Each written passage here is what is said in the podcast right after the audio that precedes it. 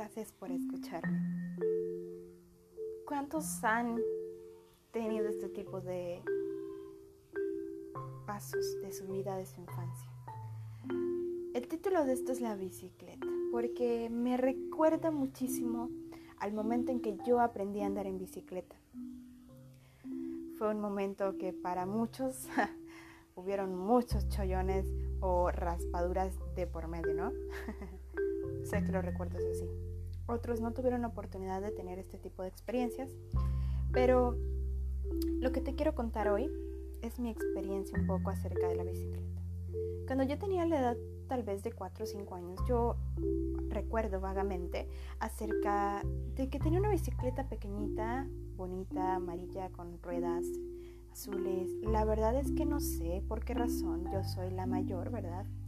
Eh, de mis hermanas y mi papá siempre me compraba cosas como de niño, entonces no sé, la bicicleta era algo unicef, pero se tornaba un poco como de niño, ¿no? Bien, la cosa es que yo recuerdo que empecé a andar con las rueditas y todo, pero hubo cierto momento, y, yo siento que, que, fue muy rápido, pero hubo cierto momento que no la pensé dos veces y vino y de una le quitó las rueditas y yo, ay, como que. Yo siempre he sido un poquito aventada en algunas cosas, entonces yo me imaginé que quitar rueditas era como más impulso, más velocidad, no sé, más libertad tal vez. Y recuerdo que la primera vez que me quitaron las rueditas de la bicicleta, ¿qué creen? Allá fui a caer. Realmente me caí muy rápido y siento que él ni siquiera me guió como para yo ir, ¿verdad? Y luego soltarme, sino que de una, o sea, me monté y me zumbó y yo fui, quise pedalear, pero me fui de un lado. Te cuento esto porque este tipo de experiencias suceden en nuestra vida todo el tiempo, pero no sabemos comprenderlas. Yo en ese momento entendí que, bueno, estaba enojada porque me había caído, estaba llorando, ¿no? Y yo decía, ay, mi papá me quitó las rueditas y tal, tal, Pero no comprendía la otra parte, la parte donde él vio en mí algo que yo aún no miraba. Y decidió quitar las ruedas porque yo ya estaba preparada para dar el siguiente paso, que era andar sin rueditas. Y esa caída fue esa experiencia de que yo hice algo sin temor.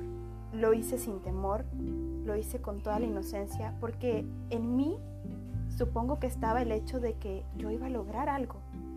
Y yo lo logré, ¿no? Y el haberme caído fue esa experiencia para comprender que los miedos eran, pues no estaban, ¿no? En ese momento.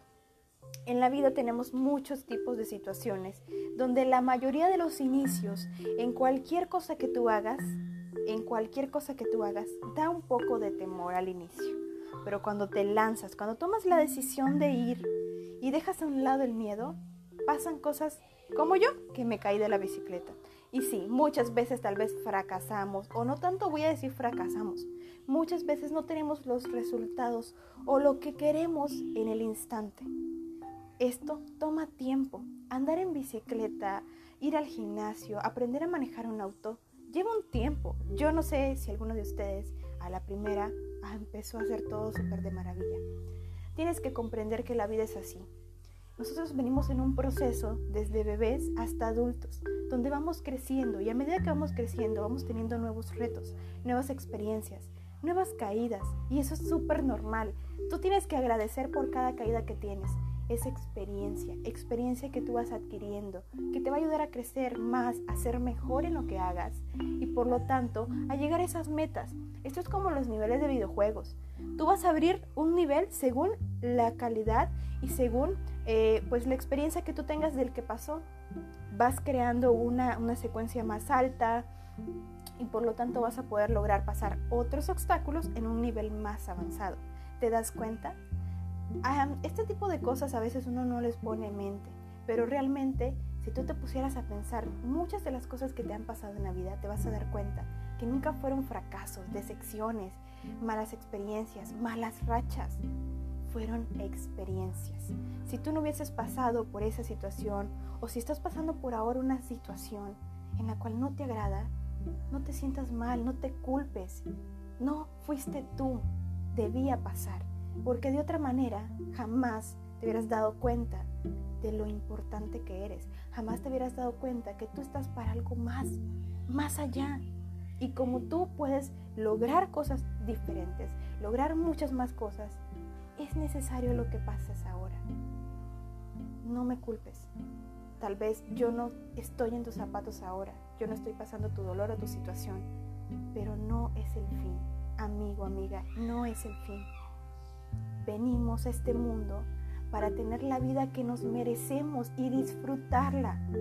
Si tú te quedas en el estado en el que puedas estar ahora y no avanzas, te quedas ahí, entonces tu vida ahí se va a quedar.